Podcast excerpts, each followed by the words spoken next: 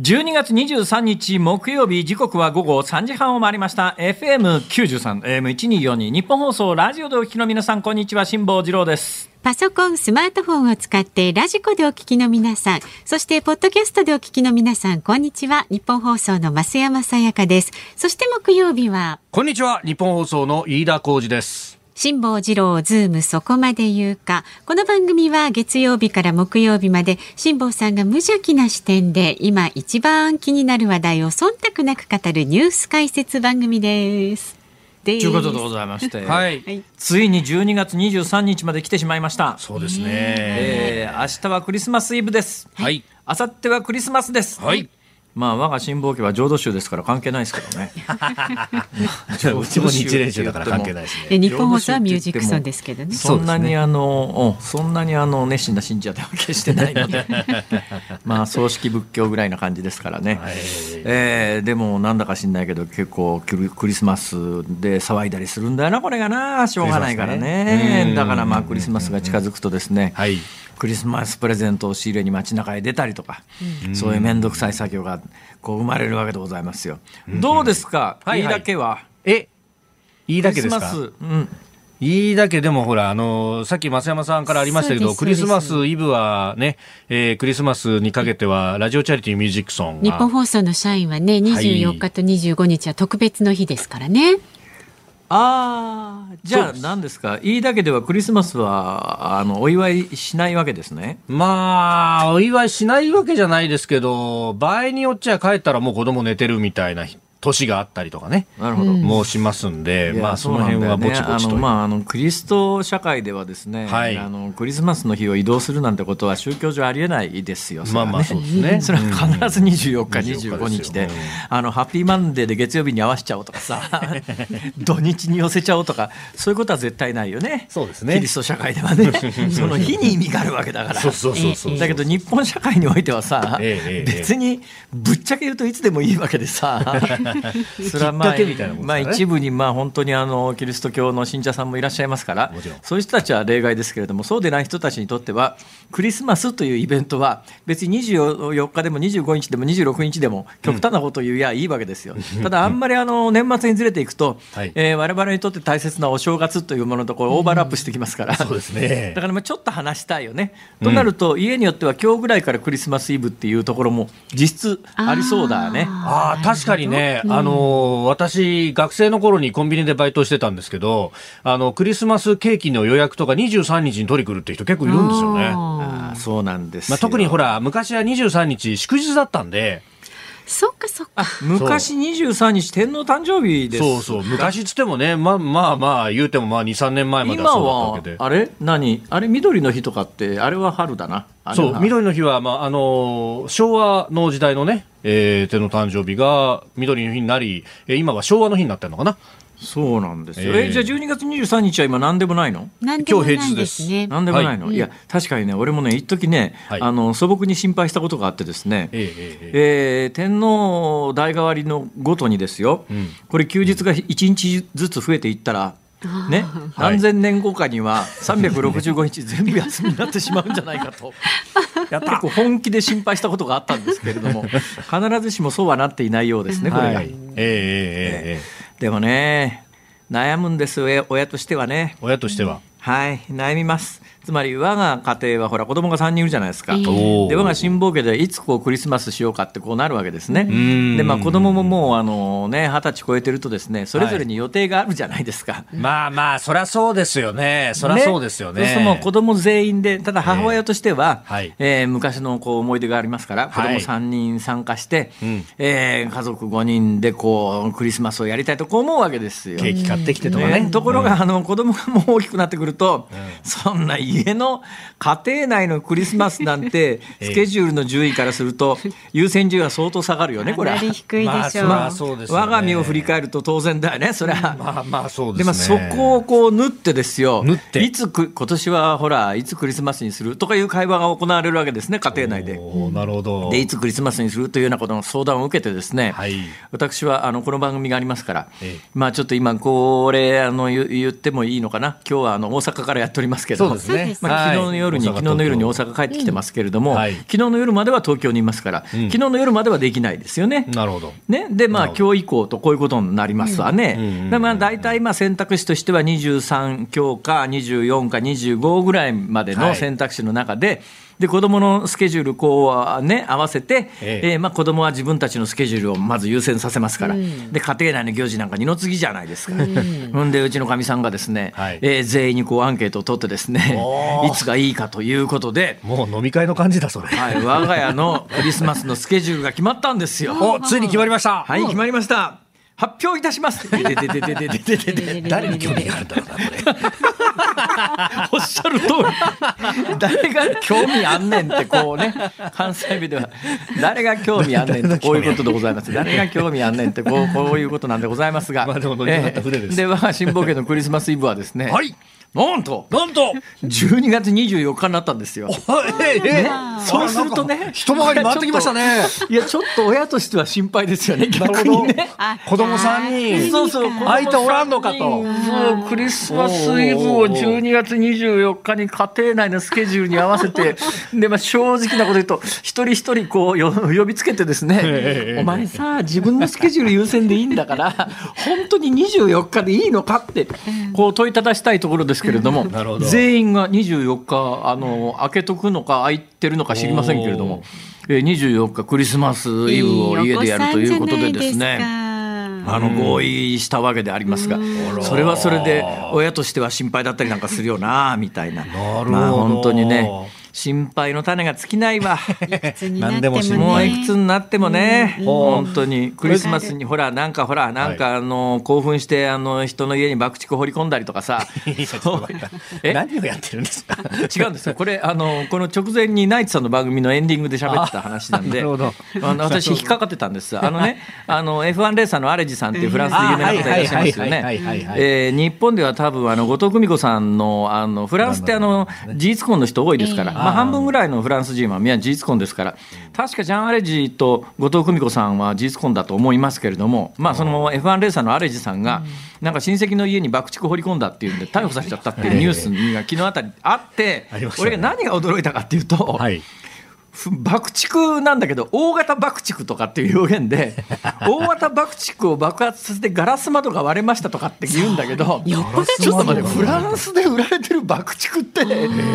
どんなもんなんだと。それ爆竹じゃなくて爆弾だろそれ。本当ですね。そういうのが普通に売られてんのかと私ね、フランスの爆竹事情というのをすごく知りたくなって、ええでまああの調べようかなと思ったところでこのオンエアが始まっちゃったんでまだ調べがついていないんですけれども。なるほど。どなたかあのフランスの爆竹事情に詳しい方がいらっしゃったら教えていただきたいと。そうですね。ちょっと、どれだけの破壊力があるのだろうかと。は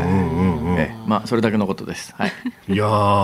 えあえー、なんですか？飯田君調べてますねいや今ねいろいろ調べた。筒の中に入れて発射する威力が大きいものとかがフランスではあるらしいんですけど。筒の中に入れて発射する威力それってロケット花火とかとはまた違うのかなみたいな、ね、日本とねやっぱり制限が違ういやそれは火薬量の制限とかも緩いかもしれないですよね。まあ分かんないけどそれは。そうなんだよ。だけどそれでやっぱり器物損壊すると捕まらない一緒だな。あまあまあ確かにね。そりゃそうですね、うん、だけど日本の爆竹でまあ、大量に仕掛けりゃあれかガラスぐらい割れるか。かも。まあね、はい、えー、良い子の皆さん、真似をしてはいけません。真似をしてはいけません。ね、そういう悪い子のところにはサンタは来ません。そう。うん、はい、じゃあ良い子のところに必ずしも来るかというとそうとも言い切れませんけど。あのそれ以上踏み込むのやめてもらっていいですか？わかりました。わかりました。わかりました。はい。えー、ここまでとしたいと思います、はい、では株ありがとうございました。ありがとうございました。値動きです。はい、えー、東京株式市場日経平均株価3日続伸です。昨日と比べ236円16銭高、えー、2万8798円37銭で取引を終えました、えー、新型コロナの感染状況をめぐってってアメリカ経済の先行きに対する警戒感が和らいだことなどから、えー、昨日のアメリカの株式相場上昇しました。この流れを受けて東京も買い注文が優勢となったようです、えー、為替は1ドル114円15銭付近。昨日のこの時間と変わらずとなっております。ニッポン放送辛坊治郎ズームそこまで言うか。この後は昨日から今日にかけてのニュースを振り返るズームフラッシュ。4時台は辛坊さんがセレクトしたニュースしっかりとお送りしていきます。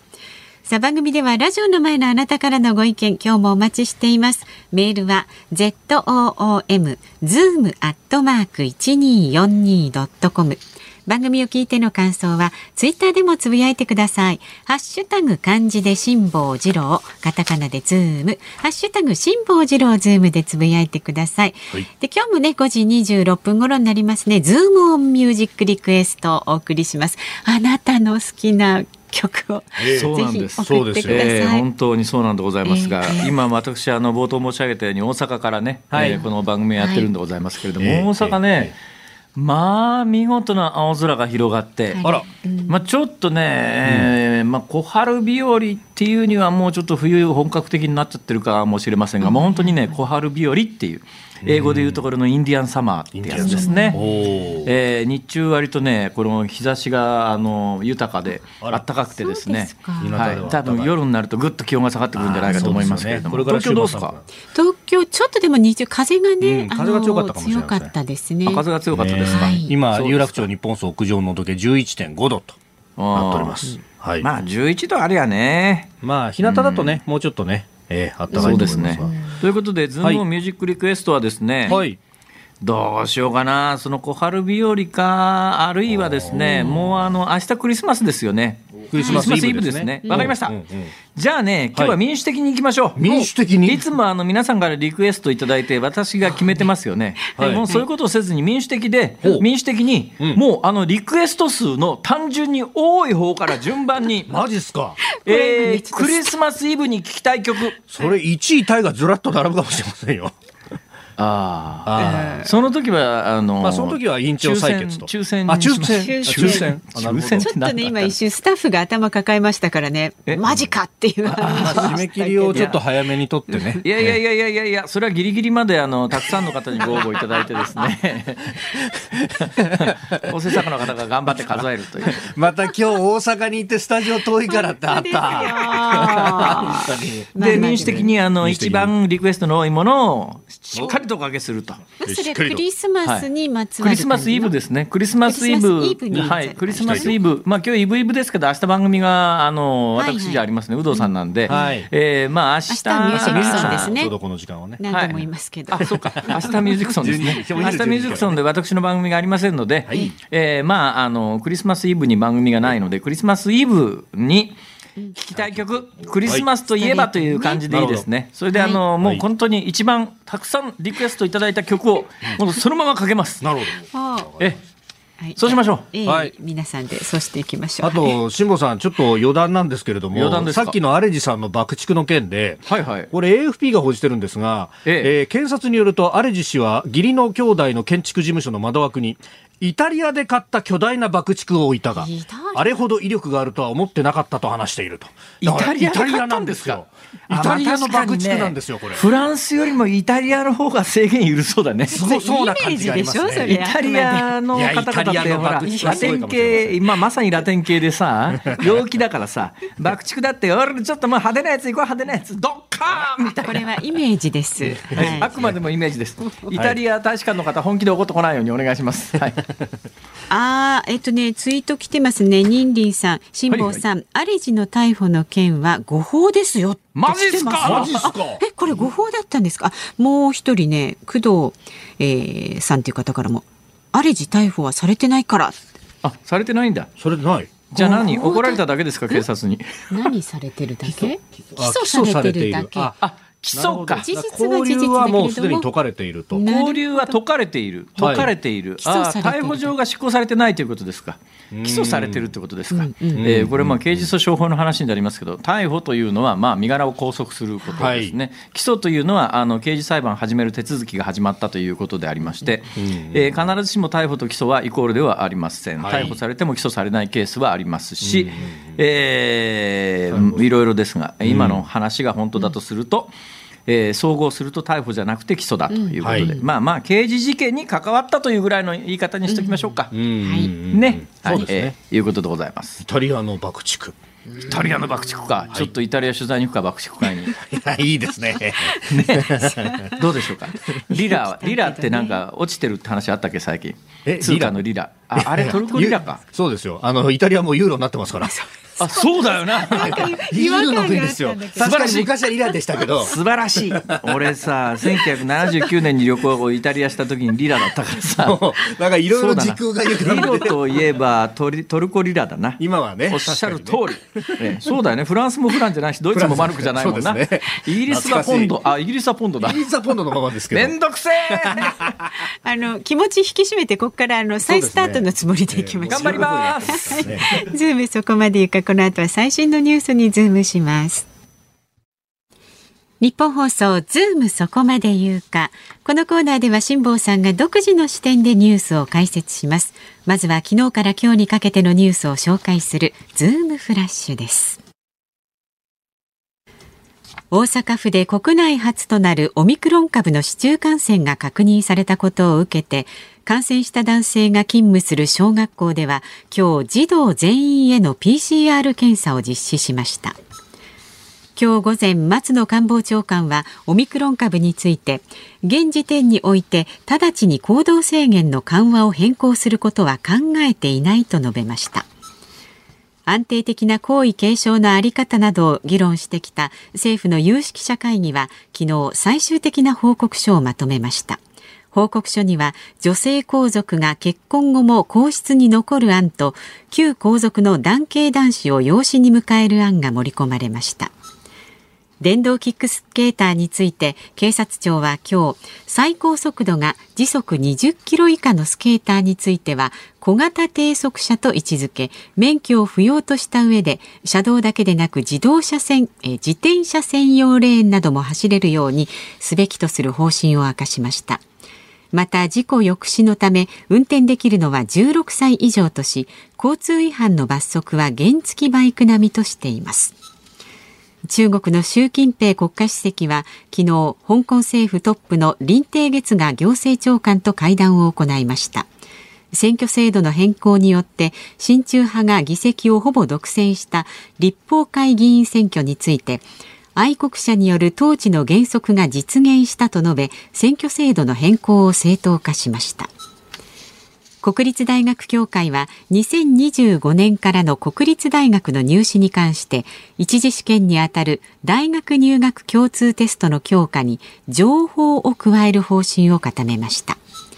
ホームセンター大手のカインズは昨日東急ハンズを買収すると発表しました。日本マクドナルドホールディングスは昨日来年の2月から一部店舗で木製食器と紙製ストローを導入すると発表しました。ペットフード協会が発表した全国の犬猫飼育実態調査によりますと飼い猫の平均寿命は15.66歳また飼い犬は14.65歳で統計を開始した2010年以来最長となりました。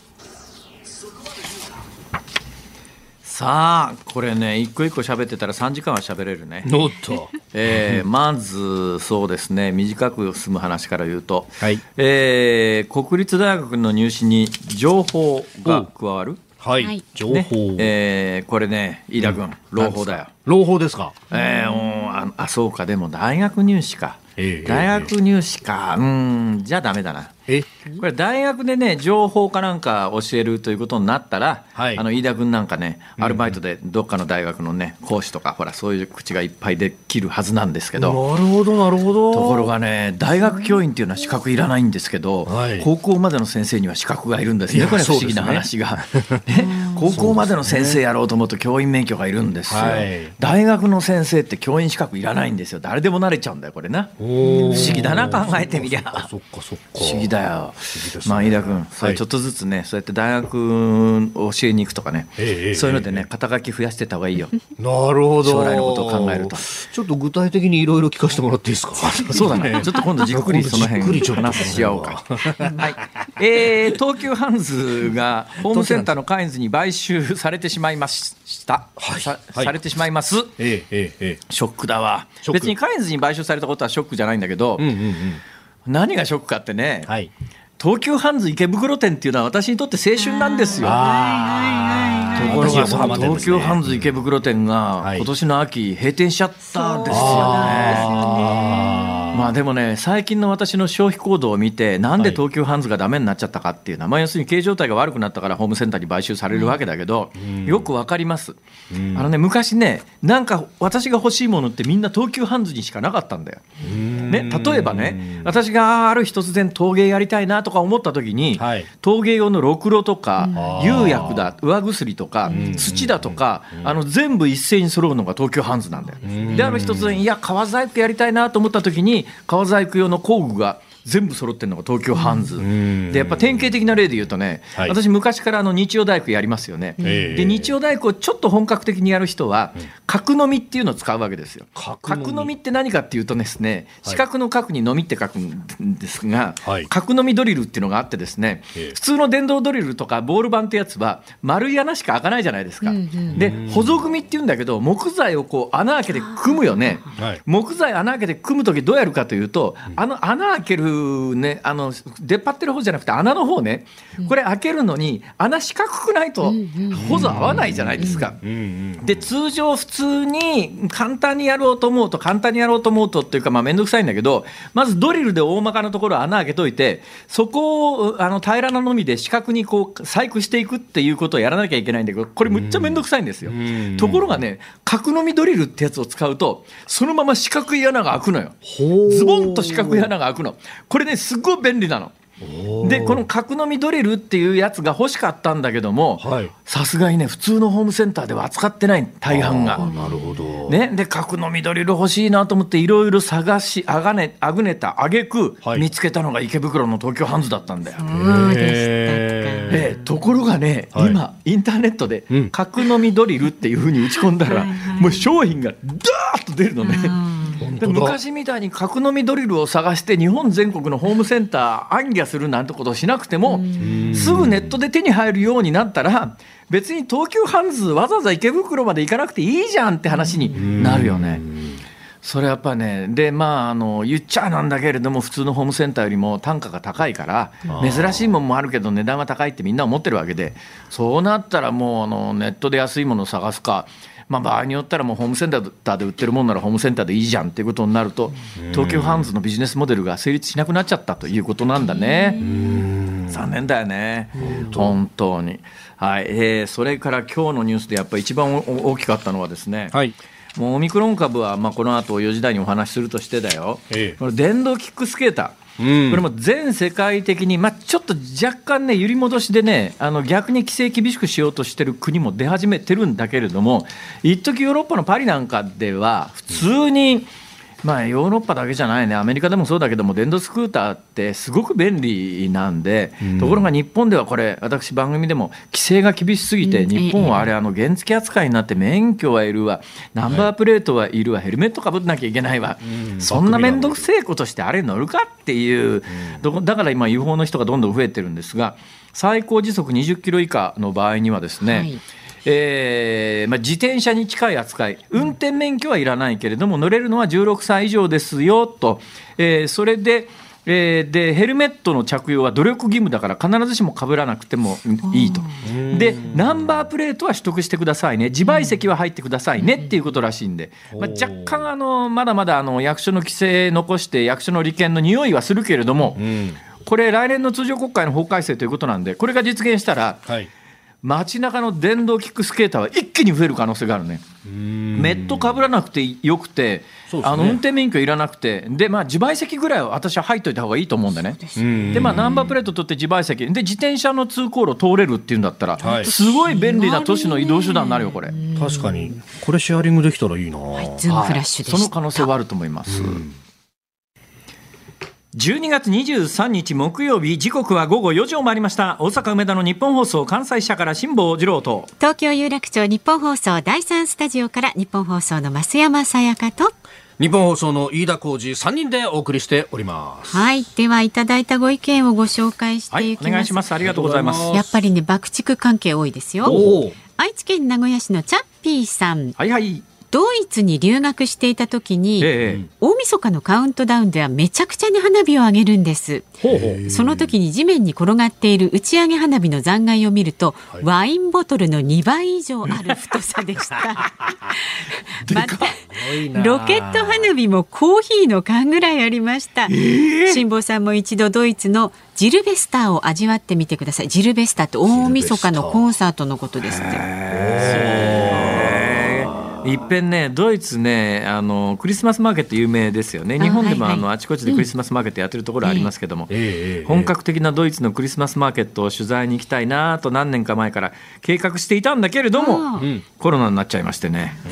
今海外に行くと帰ってくるのが大変ですから。そうですよ、なかなかね。だからそれがなんとかならないとちょっと海外行けないですね今ね。それからツイッターポンタのお腹さんはですね、はいはい、YouTube で検索したら日本じゃありえない爆竹でいろんなものを爆発しているのがいっぱい出てくるんですよ。日本は厳しすぎてモデルロケットのモーター打ち上げ花火風も下から2番目くらいのねランクまでしか使えないんですよ。あモデルロケットね。わ、うん、かるわかる。あの私ね、まあ、モデルモデラーなもんですからね。アメリカで暮らしてる時にね模型屋こう行くんですよ。でねアメリカの模型で売ってるロケットの発射システムってやつがあるんですけどこれがね結構ね恐ろしげなんですね。これ日本に持って帰って打ち上げたらえらいことになるだろうなってアメリカに住んでる間にいっぺん買って打ち上げてみようと思いながら、その機会がなかったんですけど外国のあのおもちゃのロケロケットってすごいよ。すごいですか？すごいっす。はい。日本じゃとってもじゃないけどあれは許可下りないだろうな。そういうこと山ほどありますからね、まだこの国はね。日本はね、ね。なるべく安全よりという、ね、そう。もうだからもう安全より安全よりにいいんだけどさ、それでなんかいろんなことの発展を阻害しちゃってるところもあるからね、バランス難しいっちゃ難しいね。でまた日本人はね規則作るとねものすごい真面目に守るから、ね。はい。はい。もう今なんかあれだよね。マスクしましょうって言ったら100%だもんね。そうですね。もう今マスクしないで街歩くなんか不可能だよこれ。ああ。ええ、人の目がものすごいことになりますから、ね、いやいやいやいやいやいやとてもとてもそんなん。いや本当ですよ。マンションの中でゴミ捨てに行くんだってあマスク忘れたって言って戻るみたいな感じですからね。そうそう。まあね、えー、まあ何事も何事も。そうそう。徹底するのがあの日本流みたいなところはありますな。律儀でねいいね部分もね。別に悪いとは一言も言ってませんよ、もちろんですよ。あ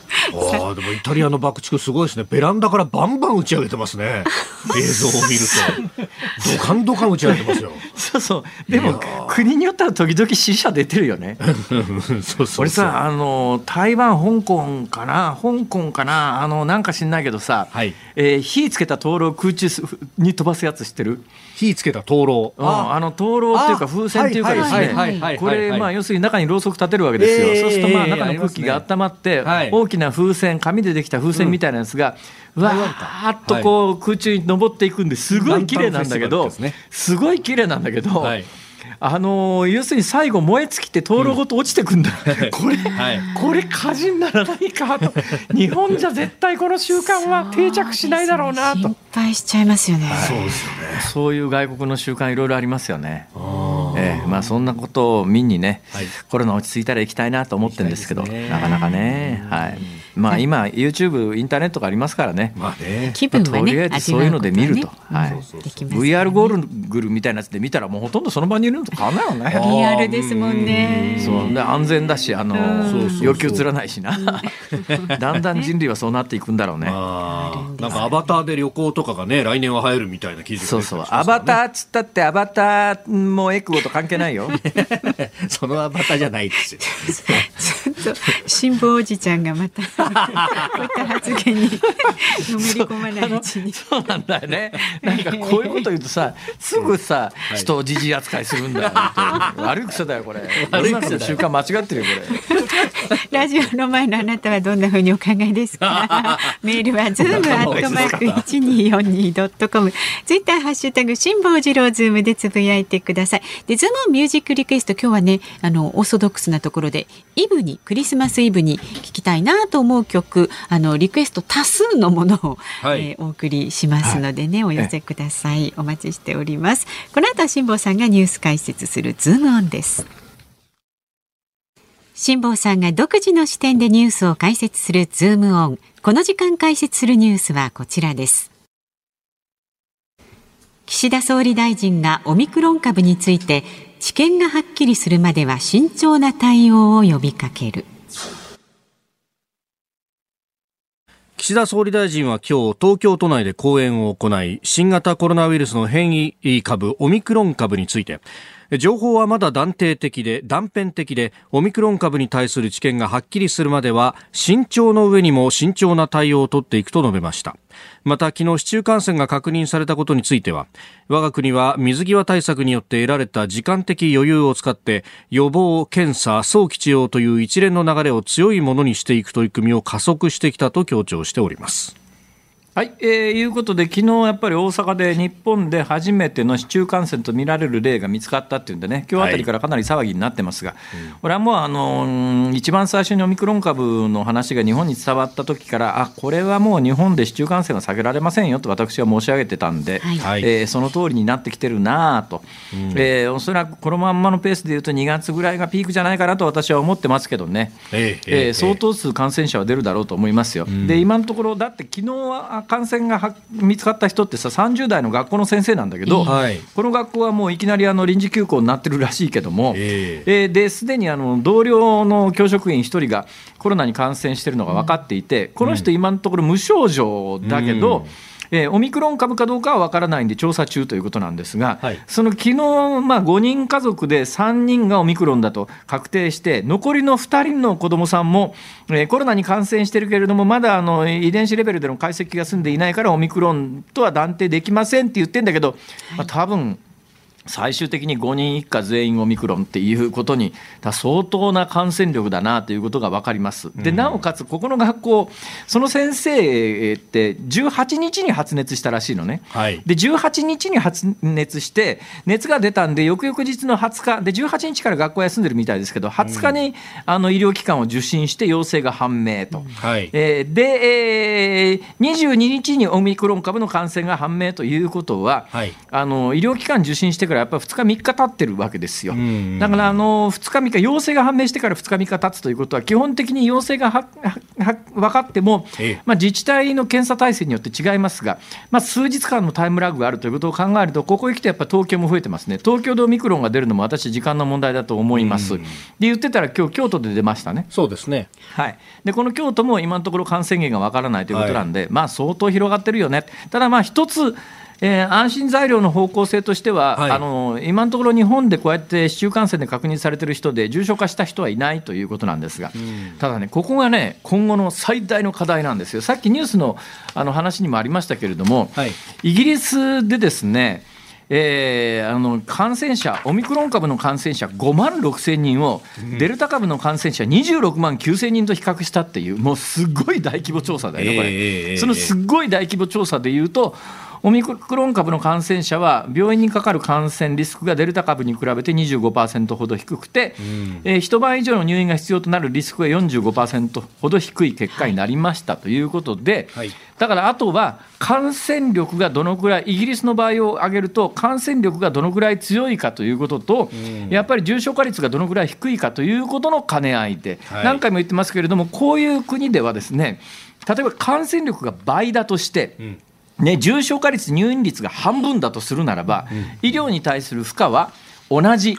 だよね、うんうん、ところがね、問題は日本はそうならないんですよ。はい日本はだってこのほとんど無症状に近い一家全員入院してるわけですよ。そうなんですよね。ねということはつまりこの新型コロナの新しい株のオミクロン株が極めて重症化リスクが低くて、ね、入院する必要がない病気でも制度的に感染者が出たらどんどん入院させていくわけですよ。つまり普通の国の場合は重症化率とかあの致死率によって病院への負荷というのが決まってくる、はい、だからまあ当然さっき言ったように感染率の高さとそれから重症化率の低さということの両方掛け合わせた数字が医療機関に対するこう負荷になっていくんだけど、うん、日本の今の制度は重症化率であるとか死亡率とか関係なしにもうとにかく見つかったら無症状であろうと入院というその方向性。まあ一時はまあ入入院じゃなくても、えー、病院が塞がってる場合はホテルでもっていうようなことで制度変更が若干されてるけれども、はい、今回まあ大阪で見つかった3人のまあ一家の家族の例が典型的なんだけど、うん、3人とも他の病気だったらとてもじゃないけど入院するような症状じゃないんだけども、とにかくまず病院が空いてるということもあって入院さすわけだよ。飯田君、はい、こんなことしてたらさ重症化率とかあの死亡率に関係なく、ええ、単なる感染者の数だけであっという間に病床いっぱいになって医療逼迫するだろう、うん、でしかもこれってあの今年の春先の第4波だとか夏の第5波の一番最初のあたりで若い人いっぱい感染してきて、うん、でも症状あんまり出てないけれども病床埋まってますって同じこと繰り返そうとしてるんですいや全くそうです。でいわゆる第5波の時って第5波ってやっぱり全国的な状況を見たら第3波、第4波に比べてやっぱりデルタ株っていうのがそれまでの株に比べても、だからオミクロン株は今デルタ株の比較をしてるけれども、デルタ株自体体がそれまでの株に比べて重症化率や致死率が低いというのはもうこれとも統計的に明らかですよ。第5波あれだけ日本で、え感染者が増えたんだけども第5波の時の死亡者とかっていう数字は第3波第4波つまり感染者の山がずっと低かった時とほぼ一緒から逆に言うと自治体によったら低いぐらいだからね。だけども医療の逼迫度は日本の場合はその重症化率とか死亡率ではなくて、感染者イコール医療の逼迫になるということでいうとこのオミクロン株がどんだけ、えー、病気として軽いものであっても医療に対する逼迫度合いっていうのは制度変えない限りは、変わらないっていうか、どんどんえらいことになっちゃうよっていう、えー、まあ、あの重症化率とか死者率に関係なくて、感染者率だけに医療の逼迫が引きずられていく、はい、でこうなると恐ろしいのは、第5波の時に実際起きたことだけれども、はい、あの本当にね、うん、治療が必要な人が、うん、えー、一定数こう患者が増えてくると入院できなくなっちゃうんだよ。うん。はい、でちゃんとトリアージトリアージっていう言葉もまああんまり使いたくないんだけどやっぱりあの病院に入院が必要で治療が必要な人といやこれを何も入院させておくことないんじゃないのっていうのは初期の段階でちゃんと分けてあの本当に医療が必要な人を医療のラインに乗せるっていう制度を作っとかないともうここんだけ感染力の強いウイルスで市中感染必至だと私申し上げておきますけれども、はい、これはもう大パニックになるよね、これ、今の制度のままだと。うん、で現場のそのあの臨床医というか、まああの、いわゆる街でやってるお医者さんとかに聞くと、もうその反省で、やっぱり自宅療養でもちゃんと見られるような体制を作っていくんだっていう話はしてるんですが、他方、保健所がこれ真ん中で差配をするっていう体制が今のところ変わってないので、いや、医者的にはこれ入院させるまでもないんだけどっていうことが入院させちゃったりっていうようなことになってしまうんですよね。まさに今昨日大阪で確認された3人、はい、えー、若い30代の父親母親にあの小学生かな？あのもっと小さいのかな、うんうん、もっと子供ですね、この3人は、通常の病気だとこれ入院させるようなケースじゃないだろうっていうケースが、もういち早く病院に入れられてるという、これは飯田君、はい、まずいぞこれ。いやそうなんこういうのを差配するのが政治だろう。いやで、かつ、その3回目の接種がじゃあ大事だって言うんだったら、今ある在庫でガンガン打てばいいんですけど、これがですね、また厚生労働省はとにかく足並みが揃わないとできませんというような、だって足並みが揃ってないと、うちはやったのにあそこはやってないとか、あそこやったのにうちはできないみたいなクレームが各自治体に来て、その各自治体からのクレームが僕ら厚生労働省に集まっちゃうんですもんっていう形でですね、一向に進まない。ダメだわ、この国は。そういう意味では。なんとかしなくっちゃ。飯田君。下さん。辛坊さんですよ。いやいやいや、あ、あ、あ、いよいよ。ちょっと話があらぬ方向に。これは違うぞ。次の話題に行ってみよう。行きましょうかね。はい、続いて解説するニュースはこちらになります。福島原発の処理水の海洋放出について中国政府が懸念を表明。中国外務省の張立健副報道局長は昨日の記者会見で東京電力が21日に福島第一原発の処理水の海洋放出計画を原子力規制委員会に申請したことに重大な懸念を表明しました。その上で日本は周辺国を含む国際社会の懸念に真剣に耳を傾け、海洋放出という誤った決定を取り消すべきだと、計画の撤回を改めて要求しました。どうしてそこに麻生さんが出てくる必要があるんだ麻生さんじゃないです。麻生さんじゃないですよ。それどうしてそこに麻生さんが出てくる必要があるんだよそれ。局長副報道局長をイメージしたらこうなってしまったというだけで。ええー、ええー、そうなんですか？それをやるならさっきのニュースで無難なところでね真似をしといた方が良かったんじじゃないのかしらと思いますけどね。まだ断定的で。いやいや、あのさ、あのモノマネ番組じゃないですからね。えー、まあ、あの福島原発の、まあ、処理水ですね。はいえーまあ、あのベースの知識からお話をしますと、はい、福島あの第一原発はあの事故を起こしてしまいました。でなんで事故を起こしたかというと、えー、冷却できなくなってですね、はい、どんどん加熱して、まあ、いわゆる原子炉が暴走状態になってですね、えー、原子炉3つ吹っ飛ぶという、まあ、中に溜まった水素が爆発して水素爆発を起こして、えー、放射性物質が周りに飛んだんだけど、まあ、運が良かって一番多分ねピークの時には西風が吹いていたんで大半が海の方に流れたんだと思いますね。これがやっぱり陸地の方に全部流れてたらチェルノブイリみたいにやっぱりあの放射線による、うん、健康被害っていうのは相当出た可能性はあるんですけども、まあ、たまさか運が良くて風向きが良かったですね。それでまあその後、えー、とにかく冷やし続けなきゃいけないということでえー、原子炉をこう水入れて冷やし続ける上に、もともとあそこね、古い地図を見ると川だったところに原発作っちゃったんだよね、どういうわけか。どんな地盤の調査したんだかよく分かんないけど、だから原発の下にはあの地下水がどんどん流れ込むと、その地下水が、まあ、あのもう露出している核物質に触れると、でまあ、いろんな放射性物質をこう溶かしながら出てくるわけで、でこれはそのままあの海に流れると、えー、海洋汚染につながるというんで、これ、基本的に全部組み上げて、で放射性物質を全部除去するというだから汚染された水いわゆる汚染水を、はい、えー、あのちゃんと処理する機械の中に入れて、ええ、あの処理私ねこの処理の施設見に行きましたけどね。あのアルプスってやつアルプスの中入るだけでねなんかあの宇宙服みたいなやつ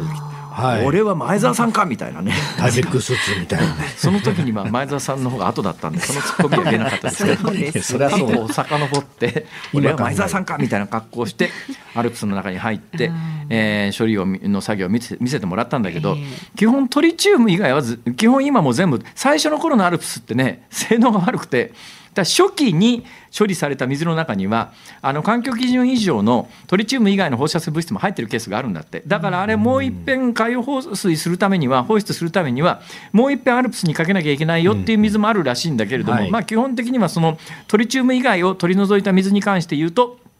海洋放出をせずに全部タンクの中に貯めときました、だけどもタンクがいっぱいで、えー、福島第一原発の敷地の中にはあのタンク建てるところのスペースすらなくなってます、どうするんですかという話になって、えまあ、トリチウムっていうのは普通のあの海水を冷却水に使う原発は当たり前のように出してきたもんだから。はい。これはまああの人体に与える影響ということでいうと環境基準まで十分薄めればないよねっていうのがまああのかなり原発や核物質に詳しい専門家でもそれに関してはほぼ agree の話なので、これで放出しましょうかということになってただしまあ、地元の漁協は風評被害も心配だっていう反対は当然あるというようなことが、の中で政治的にえ長い間決断決断できなかったやつをようやく決断して、これ、決断したのはどっちだ、菅政権か安倍政権か、菅さんですね、菅政権か、はい、まあ、菅政権で海洋放出そう考えたら菅政権ってよくやってるよな。やるべきことをやったというか、宿題を全部世論世論的には、まあ、アゲンストに決まってるんだけれども、誰かがやらなきゃいけなかった話なんで、えまあ、菅政権、よく頑張ったよねとは思うんだけど、うん、えー、でまあ、菅政権下で放出しましょうということになって、これがいよいよ来年放出されるのかな、ただし、今、なかなかあの設備がなあんまり順調に進んでないっていう話も漏れ聞こえてくるよね、これね。うん。まあ、本当に間に合うのかって話がありますけれども、はい、でこれに対して韓国とか中国とかは、ええ、あの文句を言ってきて、まあ、今回、それの一環として中国がまた文句言ったよって話なんだけども。はいはい。これさ、やっぱり日本政府もちゃんと言うべきじゃないのかな、中国だってあのね、えー、東シナ海に面しているところに原発ありますよねと、あそこの原発、えー、あの海洋海水汲み上げて冷却してるよねと、うん、韓国だってそうなんだけど、それ、伝統的にずっとトリチウム水ってさ、うん、流してきたじゃんっていう、えー、うちが流そうとしてるのもトリチウム水で普通に原発から出てるやつじゃん。はい、ただしね、うん、これあの日本でもね本当にまあ悪いなと思うんだけど日本は長年さ、うん、もう一般的に原発に関して説明するのに政府も電力会社もいやもう一切放射性物質なんか出てませんからっていう言い方してたんだけど、いやトリチウム水昔から出してんじゃんっていう、これ昔から出してましたっていういやねそれが知識として広まっていりゃ、はい、ああ今までの普通の原発にも出てたトリチウム水なのねっていうそれだけの話なんだけど、今まで一切何もそういうものは出てませんでしたって言ってきて、はい、いや実は今になっていやトリチウムはずっと出してましたっていやいやいやいやそんなこと言ってなかったじゃんあんたっていうところはあるよね。だそれはちゃんとあの論理的に、もうそのそういう反省に立って韓国に対しても中国に対しても いやお宅とこの原発にも毎年この何兆ベクレルみたいなあのトリチウムまあ、ベクレルっていうのは放射線の、まあ、量の単位ですけども何兆ベクレルっていうあの放射性物質トリチウム出してますよね、と。でうちが出すのは福島原発第一原発の処理水だけでこのぐらいですよと。いうのを丁寧に言っていくしかないだろうと思いますが、まあ、これ中国が言うのはぶっちゃけ、はい、飯田君、はい、嫌がらせたくもんね。まあ、政治的な意図の方が、まあ、科学的な根拠というよりもというところでしょうし、まあ、日本だって日本独自にもちろん測ったりもしますが、IAEA とかね、国際機関の協力を得てっていうお墨付きまでもらってやるということでもあると。うん、そうそう、IAEA ね。はい。IAEA 国際原子力機関、はい、えー、世界で一番たくさん IAEA の負担金を出しているのは日本です。そして、はい、世界で一番 IAEA の監視カメラがついてるのも日本です、だから自分たちで金出して自分たちのところの原子力原発を全世界の監視下に置いてるという、はい、はい、要するにまああの使用済み核燃料っていうか核燃料、うんまあ、核燃料だね、使用済みの核燃料っていうのはそのぐらいデリケートなものではあるんだけどね、再処理をするというはい、ちゅうことです。ズームオンでした。ニッポン放送辛坊治郎ズームそこまで言うかをポッドキャストでお聞きのあなたいつもありがとうございます。増山さやかです。お聞きの内容はポッドキャスト用に編集されたものです。辛坊治郎ズームそこまで言うかはラジオの FM93 AM1242 に加えてラジコでもお聞きいただけます。ラジオラジコではポッドキャスト版にはないコンテンツが盛りだくさんアトムさん吉田由紀ちゃんの中継企画さらに辛坊さんが「夕刊富士」の気になる記事を解説するコーナーそして辛坊さんが聞きたい曲をお送りする「ズームオンミュージックリクエストなどポッドキャストでは聞けないあんなことやこんなことがいっぱいです。ポッドキャストを聞いた後はぜひラジオラジコで辛坊治郎ズームそこまで言うかをお楽しみください。12月23日木曜日時刻は午後5時を回りました。辛坊治郎です。日本放送の増山さやかです。日本放送の飯田浩二です。さあではミュージックオンリクエストどんなものが来てるのかね、はいはい、ご紹介していきます、ね、クリスマスイブに聞きたい曲。はい、まず神奈川県横浜市のまんまる7号さんはミュージックリクエストですが家族でクリスマスを過ごす辛抱家をイメージしてジャクソン5でママがサンタにキスをしたでお願いします名曲ですねはい、それからバリさんという方ですね。あ、初めてメールします。北海道十勝地方からラジコプレミアムで聞いています、ね、ありがとうございます。結構寒いっしょね。もうねすで、にね。まあ今この週末なんかすごい寒波らしいですからお気をつけくださいね。そうですよね。いつもの忖度リクエストはハードルが高くて入っていけないんですが。いやそんなことないす。いません、ね、今日は大丈夫そうなのでリクエストします。マイナーなので絶対かからないと思うんですけど杉山清隆さんの最後のホーリーナイトお願いします。いやそんなマイナーではないですよ、うん、いい曲ね、うん、それから世田谷区のくるみゆさんはいはいえー、毎日興味深く聞いていますどうも恐縮です クリスマスイブに聴きたい曲これしか思いつきませんでしたか？思いませんでしたビーズの、えー、いつかのメリークリスマス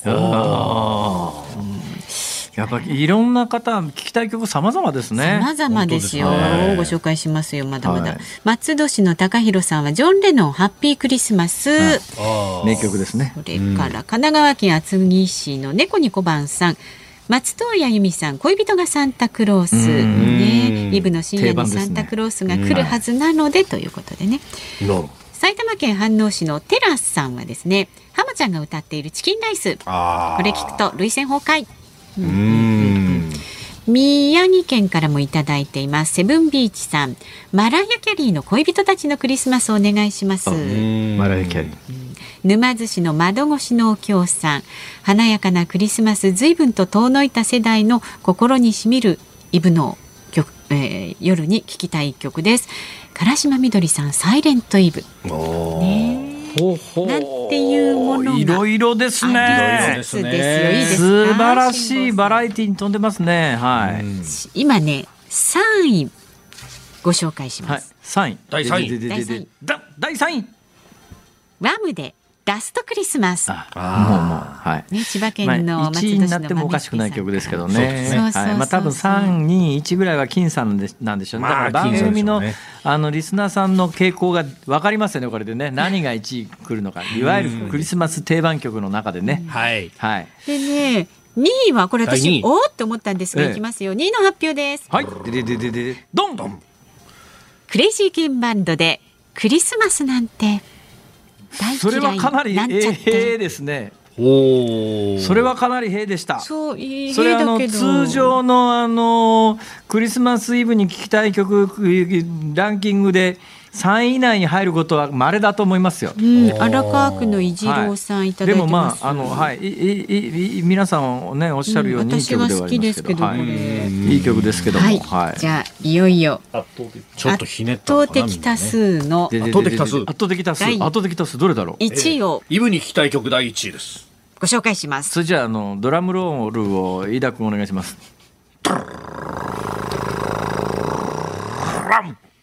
山下達郎さんクリスマスイブ。てててててて。どうですかこのベタベタ AM クリスマスイブです、はい、山下達郎さんクリスマスイブ。はい中原区のりんにゃこさんとか足立区の楽太郎さんそれからおでこに伊豆絆創膏さん絆創膏絆創膏さんね。とかねいろいろ。だからねここね邦楽が来るかね洋楽が来るかでね、はい、多分あの番組によるんだと思いますねきっとね。これでテーマクリスマスイブに聞きたい曲だったからやっぱこのズバリクリスマスイブがまず思い浮かぶみたいな。クリスマスに聞きたい曲だったらまた違ったのかもしれないですもんね。そうです、ね、ジングルベル。あそういうそんなことない。そういうの出てこないだろうねきっとね。いやしかし鉄道ファンにとってはこれはこれほど感慨深い曲がないわけですからね。これってあれですか？あの、はい、シンデレラエクスプレスかなんかのテーマ？違う？そうそう。あのシンデレラエクスプレスのシリーズでクリスマスエクスプレスっていうキャンペーンもあってですね、ええ、そうですよ。そっちのええ、深津絵里さん。てっちゃんとしてはもうもう他はありえないっていう感じですねそうですよ、ね、もうなんといってもね新幹線は午前0時を超え0時を超えて走れないですから まさにシンデレラを乗せていくような、なんで新幹線午前0時超えて走れないの？これね、環境省通、当時環境庁ですけど、環境庁通達で、えー、騒音の問題があってですね、東海道新幹線ができた時に、えー、もう午前0時を超えて走ることはまかりならんという。マジか。そう、しかもこれね、政令なんですよ。法律じゃないんですよ、確か。えー、そうなんです。ただ、ただね、そう、れ政令なん役人が適当に決めたってこと？一人とかあの当時だから騒音が相当ね問題になったからなんですけど、でも例外はあって、あの、大阪万博の時にですね、どうしてもお客さん運ばなきゃなんないっていうのがあってですね、うん、えー、0時を超えて動かしたりとか、あとダイヤが乱れちゃった時っていうのは、0時を超えて動かすことがあったりなんかするんですじゃああのさ、検査の、検査用の黄色いドクターイエローとかどうなってんのあ、ドクターイエローもね、0時超えると確か動かしちゃいけないんじゃなかったかな。基本的にあの昼間の時間帯でこう、縫うようにして動かしてることが多いですし、あとあの朝早くに、えー、あの風が吹いた翌日とかに流す。よくわかりました。この番組どうやらてっちゃん比率が高いらしいですね。まあなんかね人は前のめりになると本当に体が前にこうねのめってくるんだなって今目前でね迷惑だなこのコロナの時代に。大変失礼いたしました。さあではね1位、えー、山下達郎さんのクリスマスイブはね、はい、5時26分頃ねお送りしますのでご期待ください。さラジオの前のあなたからのご意見24時間お待ちしております。来週12月27日月曜日のレストゲストは芸能レポーターの石川敏夫さんお待ちしておりますので何か質問などありましたらね、はい、お寄せください。メールは zoom アットマーク 1242.com ツイッターはハッシュタグ辛坊治郎ズームでつぶやいてください。お待ちしております辛坊さんが独自の視点でニュースを解説するズームオン。今日最後に特集するニュースはこちらです。皇位継承有識者会議最終報告書。安定的な皇位継承のあり方などを議論してきた政府の有識者会議は昨日最終的な報告書をまとめました。報告書には女性皇族が結婚後も皇室に残る案と旧皇族の男系男子を養子に迎える案が盛り込まれました。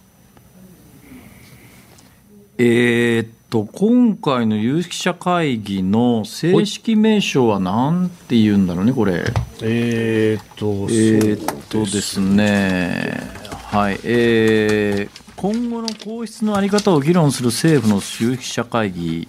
じゃないな。これはタイトルじゃないよな。新聞の見出し的にはそうなってるか。というのがね、ね、というのがですね、はい、あのよくわかんないんですよ。だから正式名称多分今ね、えー、構成作家の方が必死になって出してくれてると思いますが。あのかつて今から1 5 6年前16年前か。2005年に皇室典範に関する有識者会議報告書っていうのが正式に出てますよね。はい、ごめんなさい、えー、っとはいえー、今回の正式タイトルは天皇のごめんなさい、もうちょっとごめんなさいね、近くないと見えない。はい、すいません。天皇の大統に関する皇室典範特例法案に対する付帯決議に関する有識者会議。ああ、これか。うん、はあ、はあ、はい。なんじゃそりゃ。まあ、あのさっきのその五条位に関しての特例法を作ったときに、えー、国会の決議で、えー、付帯決議でですね行為の安定的な継承について、えー、政府内で、まあ、あ一定の結論を得るとお、それを国会に報告しろということが確か盛り込まれたので、それに基づいて作られた会議という。よくわかんないな、ね、これ要するに安倍政権下でか、はい、できたものか、そうですね、はい、安倍政権下がこのこれを作ったのは、もう意図ははっきりしてまして、はい、2005年に私が今申し上げたあの小泉政権の時に、うん、えー、皇室典範に関する有識者会議っていうのが出て、この報告書っていうのが出されてるんだけど、はい、これ、まあ、どうしてもやっぱり上書きしたいという思いがあったんだろうと思います。というのはですね、2005年のこの皇室典範に関する有識者会議って、えー、今から16年前ですよね、はい、なぜ16年前かというと、悠仁さまが今15歳なんですよ。そうですね、はい、で悠仁さまがお生まれになる前に、はい、えー、あの当時の状況でいうと、はい、えー、今の天皇陛下とそれから秋篠宮さまの世代よりも若い世代がいないと。となると、男系男子ですね。男系男子、つまりあの皇室典範上、天皇になれる世代が、あの秋篠宮さまより若い世代にいないので、このままいくと、要するに天皇制が途絶える可能性がかなりリスクとして高いと、うん、でそれをどうしなきゃどうしようかなっていうんで小泉政権の時にこの皇室典範に関する有識者会議っていうのが開かれて、はい、で報告書がまとめられたんだけども、はい、その後で直後に悠仁さまがお生まれになって、うん、つまり今の天皇陛下それから秋篠宮さまよりも一世代若いあの男系の、えー、要するに、うん、皇位継承権者が現れて一切この話がなかったことになったんだよね。うんなかったことになったんだけど、まあ、一応、皇室典範に関する有識者会議の報告書が出てると。でやっぱこれに関して、えー、これ、日本の保守派の間ではかなり評判が悪かったのは、ですねその報告書の中にこう書いてあるんですよ。これね、あのー、ちょっと読み上げると、今、まあ、2005年の時の、えー、っとですね、男系男子による安定的な皇位継承自体が困難になっているという問題に加え以下のように国民の理解と支持安定性伝統のいずれの視点からもから見ても問題点がありって問題点って何かというと旧皇族の功績不起等の方策ということに関して、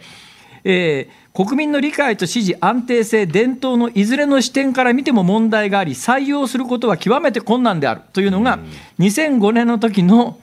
あの、まあ、専門家会議の答申だったんですよ。はい、ね、で今回全く違う話になって今回の有識者会議の方向性の2番ってやつは旧皇族の男系男子を養子として皇族に。っ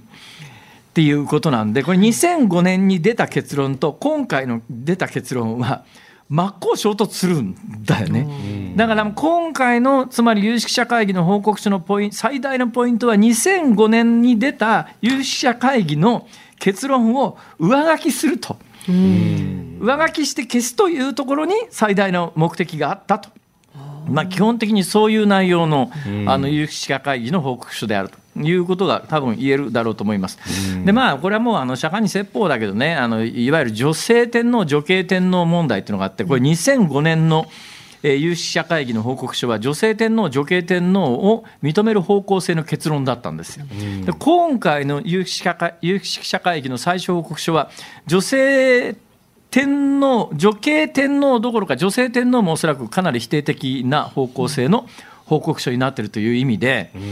まあ、同じいわゆる専門家の有識者会議でも時の政権のスタンスの違いでこんだけ違うかっていうなんかね、えー、そもそもじゃあ専門家会議とか有識者会議って一体何なのっていうところがねあの非常に焦点なあ話ではあるんだけれども、ここから先が本論なんだけど、本論に行く時間が飯田君なくなっちゃったじゃないか。そんな僕が 僕に言わないでくださいよ。くれんのこれ。まあちょっとあの折を見てねまたお話ししていきましょう。以上ズームオンでした。ズームオンミュージックリクエストをお送りしているのは山下達郎クリスマスイブでございます。祭殿な、放電なという関西弁の曲でございますね。それかもう達郎さんじゃないですか。違う、違う、違います、ね。はい。Silent night, holy night。はい。えー、横浜市おでこに絆創膏さん、飯能市鈴木いかさん、鎌倉市高級ハンズさん、高級ハンズ。京都市の岡倉天津飯さん、香川県高松市の六さん、横浜の G ファンさん、川崎市りんにゃんこさんほか、たくさんの方からいただきました。ありがとうございます。ありがとうございました。はい、やっぱりクリスマスイブですよね、飯田君。えー、クリスマスイブ、ね、これ、大体何年ぐらいの曲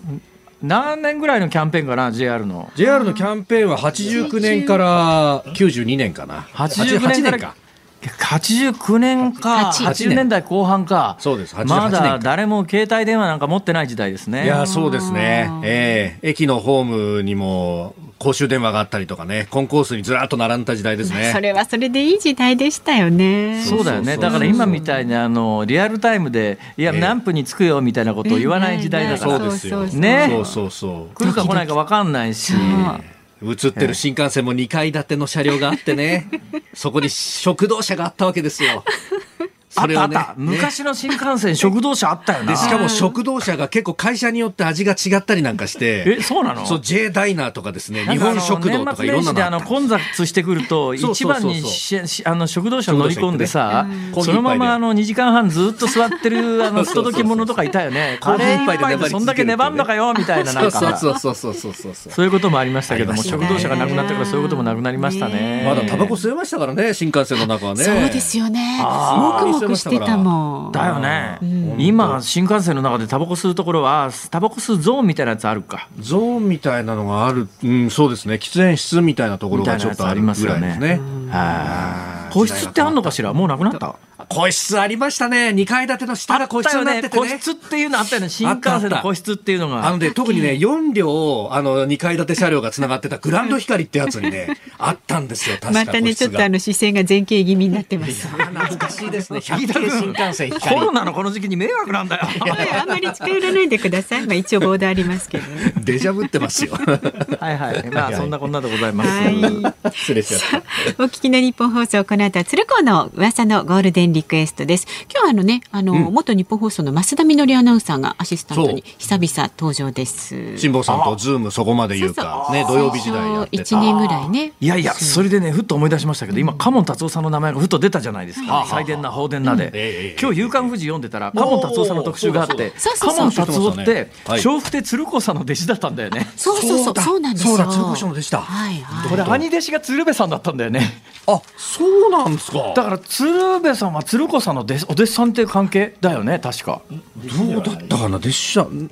て鶴子鶴瓶だからそうじゃないか？まあ、お時間もありますんで、明日の朝6時からの宣伝です。兄弟でしたと。はい。はい、えー、この後、あ、じゃないわ、えっ、と、夕方6時、朝6時から、えー、OK 工事アップは、あ元官房、内閣官房副長官、慶應義塾大学教授、松井浩二さんとお送りいたします。まあ、今年のね、政治の動きだとか、衆院選だとか、えー、いろいろ振り返ってまいります。はい、その後朝8時からは、春風亭一之輔さん、あなたとハッピーもね、ぜひ聞いてください。で、正午からはいよいよ第47回ラジオチャリティーミュージックソン、メインパーソナリティはストーンズの皆さん、アシスタントは荒井川裕二アナウンサーと新業一華アナウンサーです。はい、で、ズーム月曜日はスペシャルゲストに芸能レポーターの石川敏夫さんお迎えいたします。うん、飯田君、はいはい、木曜日今今日が最終回だね。そうですね。来週水曜日までだから、はい、一言どうぞ。いえ、皆さん、良いお年をお迎えください。私は三十一日までやりますからね。飯田君も良いお年を。